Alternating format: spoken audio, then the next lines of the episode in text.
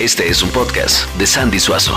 Si piensas que el amor no es como lo pintan, este programa es para ti. Mi teoría del amor.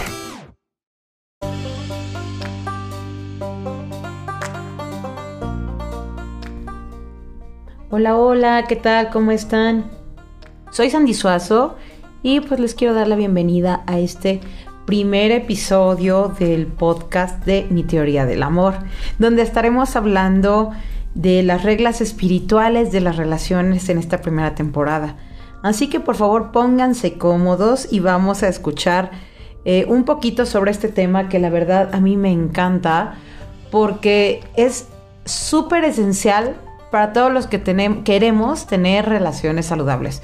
¿A poco no les ha pasado que andas con una persona o te interesa alguna persona que la verdad te súper encanta físicamente y dices, no, pues esta es mi pareja ideal, pero una vez que andan, eh, las cosas como que no van bien o después terminan y te quedas con la idea de, bueno, pero ¿por qué si? O, o porque le di todo y por qué se fue con otra y bueno, X y Y cosas, ¿no? Pero bueno, el día de hoy antes de empezar a hablar sobre cuáles son las siete reglas espirituales para que podamos entender cómo encontrar a nuestra pareja ideal, me gustaría hacer un preámbulo hablando sobre cuáles son los errores más comunes sobre los cuales buscamos pareja. Así que, ¿qué les parece si comenzamos? Bueno, pues el error número uno, ustedes me podrán mandar después sus comentarios a ver qué les parece creo que es la atracción sexual. Y yo creo que este es el primero, el primerísimo que cometemos. ¿Por qué? Porque cuando estás iniciándote en las relaciones nivel secundaria, preparatoria, no quisiera decirles primaria, pero bueno, cuando te empiezan a gustar los chicos o las chicas, ¿qué es lo primero que te fijas? Tú no dices, ay, vamos a ver quién va a ser un buen prospecto y quién tiene este, las mejores calificaciones. No, hasta a veces parece que tenemos imán, no sé si les ha pasado a ustedes, espero que no, a las cosas más tóxicas, ¿no? Dices, mira, él está guapo, mm, es el que se salta todas las clases, no tiene futuro. Me gusta, vamos a meternos ahí. Entonces te vas por el que es el más popular o la chica más conocida el que te va a ir a pedir las tareas y por el que todos babean, ¿no? Pero ¿qué pasa si te quedas en esa relación porque no supiste cómo salirte o porque en poco tiempo saliste embarazada y pues ya te casaste ahí? Entonces fue un error de atracción sexual. Esto pongámoslo secundaria, este, preparatoria, universidad. Ubíquenlo en el tiempo que ustedes desean. Pero cuando únicamente te estás fijando en las cualidades físicas de la otra persona y no estás viendo si en realidad son empáticos, si tienen cosas en común, la verdad es que tendemos a llevar las relaciones al fracaso. ¿no? Y bueno, ese sería el error número uno. El error número dos, yo lo pongo aquí como el escape. ¿Y por qué el escape? Bueno, pues porque muchas veces lo que hacemos es tratar de huir de una situación difícil dentro de nuestro hogar. Lamentablemente, muchas familias no están viviendo una situación linda, que sea todo de color de rosa y que digas, ay, qué padre la unión familiar, sino que hay personas que viven una relación tan difícil que tienen que tomar la decisión de, ok, como no me llevo bien con mis papás, ni con mis hermanos o me castra tener que vivir en la misma casa con mi abuelita, mis tíos, esto, lo otro, me voy a casar y así me deshago de este problema y voy a ser feliz.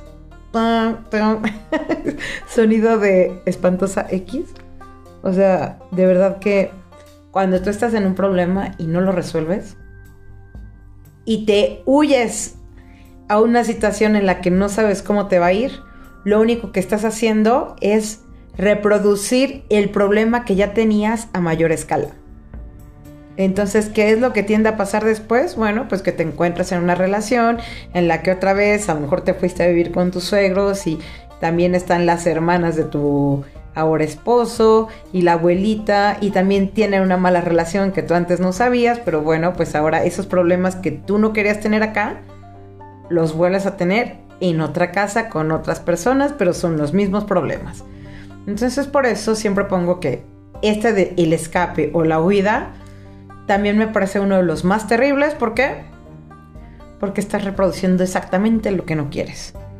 Bueno, y otro error muy común es el número 3, que es por compromiso social.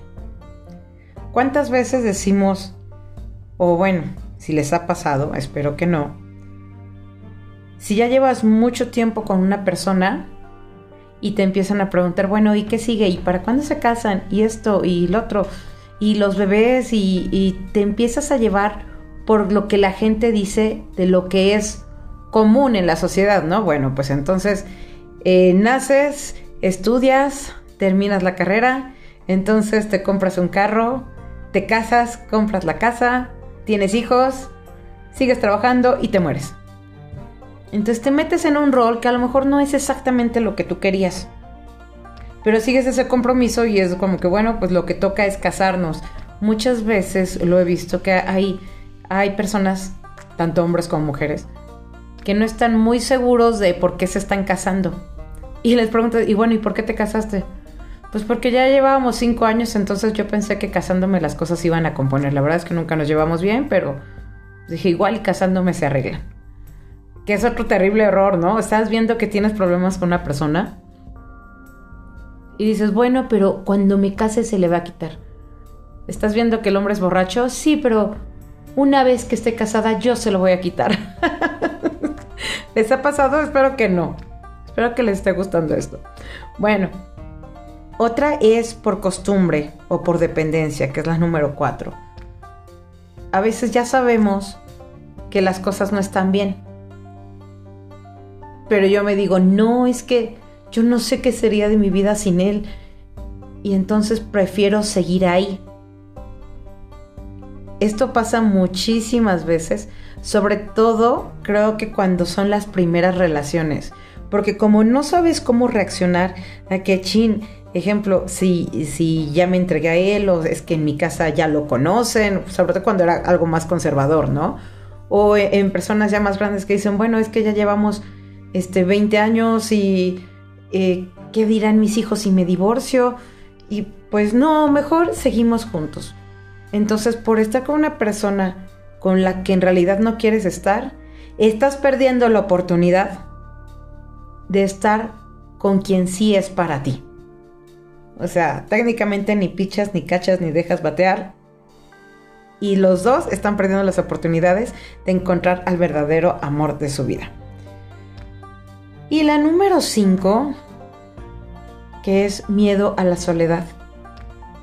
Muchas veces dicen, me voy a casar. Porque pues para no estar solo o porque ya hice de todo, ya, ya viví mi vida, ya parrandeé, este, ya tengo mi casa, ya tengo esto, ya tengo lo otro, yo creo que ya me tengo que estabilizar.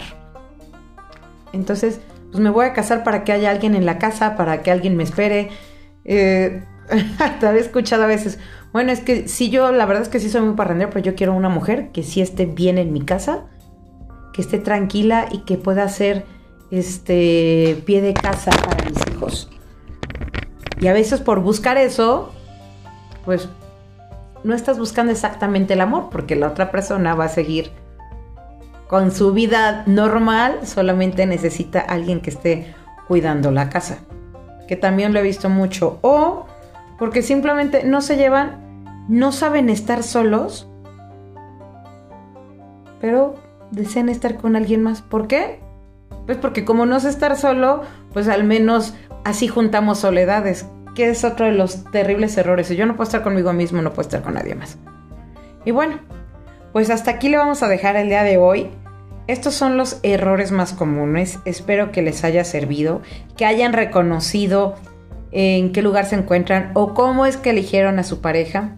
Que me puedan mandar después un mensajito, ya saben cuáles son mis redes sociales. Me encuentran en Facebook como Sandy Suazo y en Instagram como San Suazo. Así que si quieren comentar algo sobre lo que les haya resonado en este primer capítulo, bueno, pues ya saben. Y pues muchísimas gracias por haber estado con nosotros. Estos fueron los errores comunes. Y en el siguiente capítulo ya empezaremos con las reglas espirituales de las relaciones. Sé que esto les va a encantar. Va a estar basado en el libro de Yehuda Berg, que la verdad es buenísimo.